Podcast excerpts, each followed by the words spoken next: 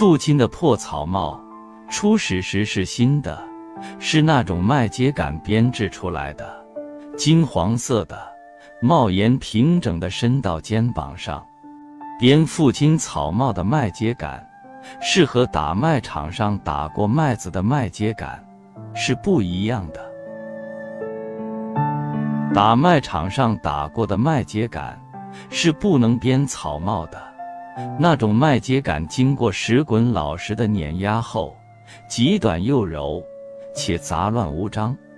父亲编草帽的麦秸秆是挑选地上长得高的小麦，沿地皮处割下，之后去掉麦穗，剥去叶皮，先是晾干，干后再撒上水浸湿，擀面杖擀扁，再晒干，方可编草帽了。编草帽时，父亲是先用几根麦秸秆编成一寸左右宽的长条，之后不断的添加麦秸秆续编，长条很长，要延续十几米长，才能够做草帽用。在之后，母亲会用线把那长条先缝帽顶，后缝帽檐，缝在一起。帽顶的长条要竖着缝。帽檐的长条要平着缝，草帽的帽檐延伸的都很宽长，所以那长条就要编得很长了。之所以把帽檐延伸的很长，是因为草帽是一种遮阳工具，是为防夏天的大太阳晒到自己的头脸而戴。但父亲的草帽就不是为遮阳而戴的了，大冬天的。父亲干农活时也是会戴个草帽的，哪怕阴天没太阳时，父亲依然会习惯性的戴个草帽。如此的一年四季离不开草帽，父亲的那草帽也便就一年新，二年软，三年它在肩上面了。草帽软塌之后，颜色也就会发生根本性的变化。由金黄色转变成了土灰色，这时土灰色的草帽便就是旧草帽了。父亲的草帽之所以破旧的快，是因为那时的农业生产还都是手工操作，乡村的路也还都是土路，扬尘的粘染，汗水的浸润，加之那时扬麦子的那活。更是必须要戴草帽的。若是不戴草帽的话，抛向空中的麦粒会掉下来砸到你的头脸上，麦糠也会飘落你一身。戴上草帽后，麦粒麦糠也就有草帽给你遮挡了。如此，那草帽也就破旧的更加快了。那时，父亲的草帽也不都是时刻戴在头上的。干农活汗流的多了时，草帽这时就成了父亲的扇子。父亲会把草帽的一边卷起，用来扇风。田间劳作休息时，父亲还会把草帽的大帽檐当作铺垫，放在屁股下面坐。休息结束后，弹去上面的土，重又恢复他的草帽名声。父亲的草帽有两顶，一顶是他平时戴的这个草帽。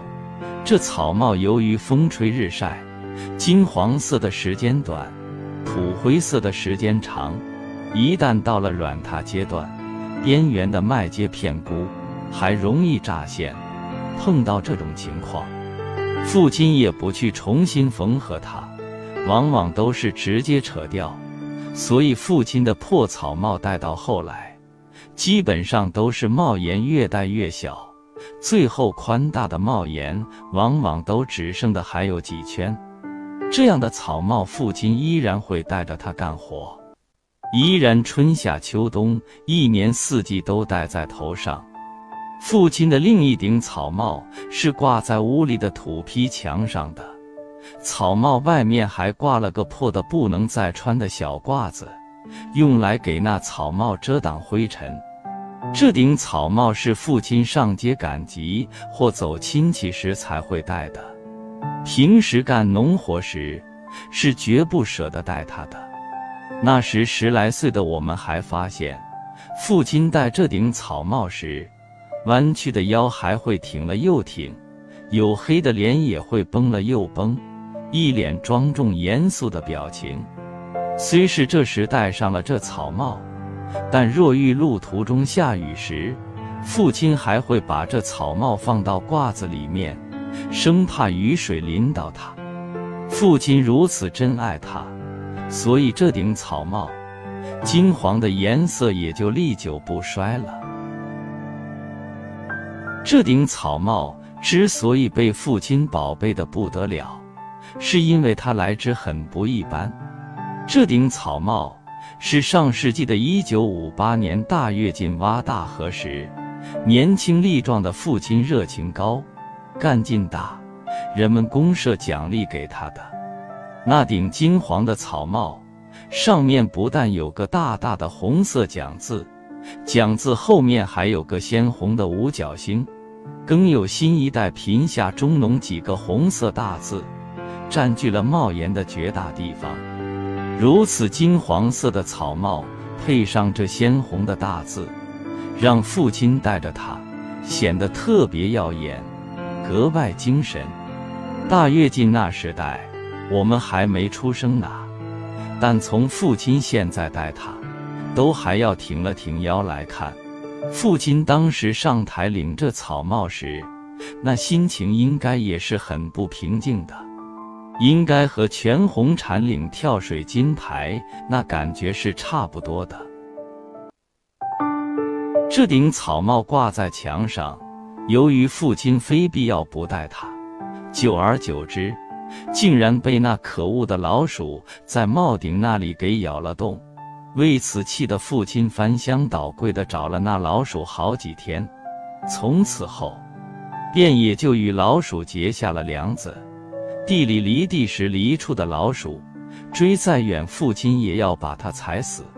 尽管这老鼠绝不是咬他草帽的那老鼠，但父亲依然会痛下杀手。由此可见，父亲对老鼠的痛恨，业已深入骨髓了。为杜绝后患，家里更是养了好几只猫，并给那猫们召开了个专门会议。要求他们重点关注那墙上的草帽。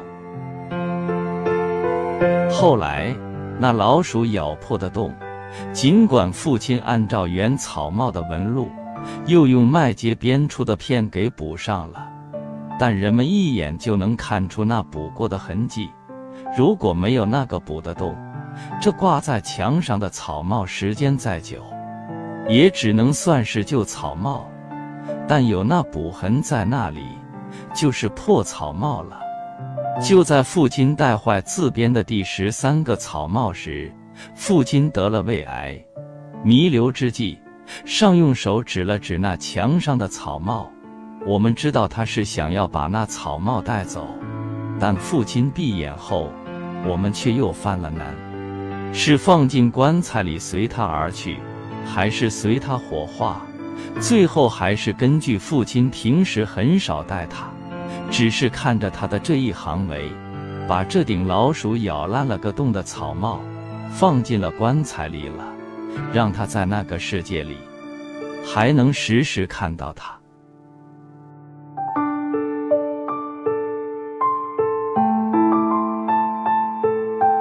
王贵田，父亲的破草帽，分享完了。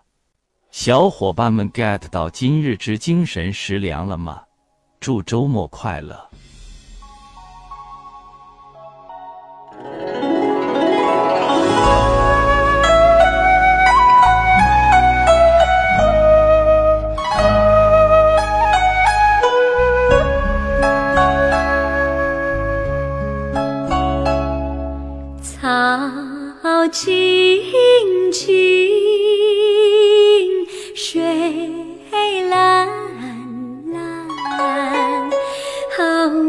云深处是故乡，故乡在江南。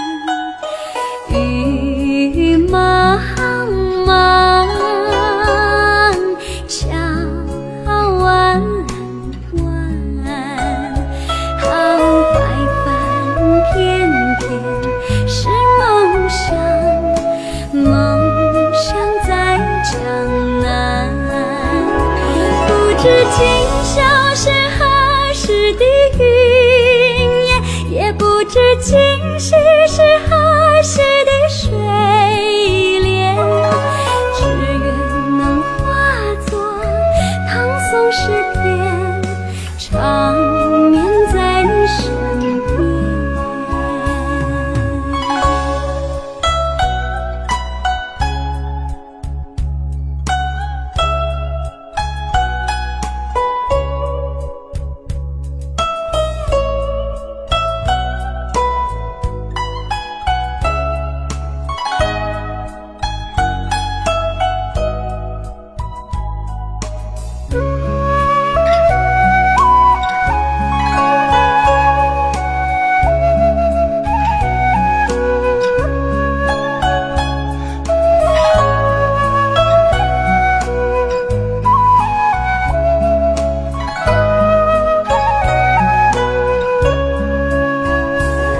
不知今宵是何时的云烟，也不知今夕是何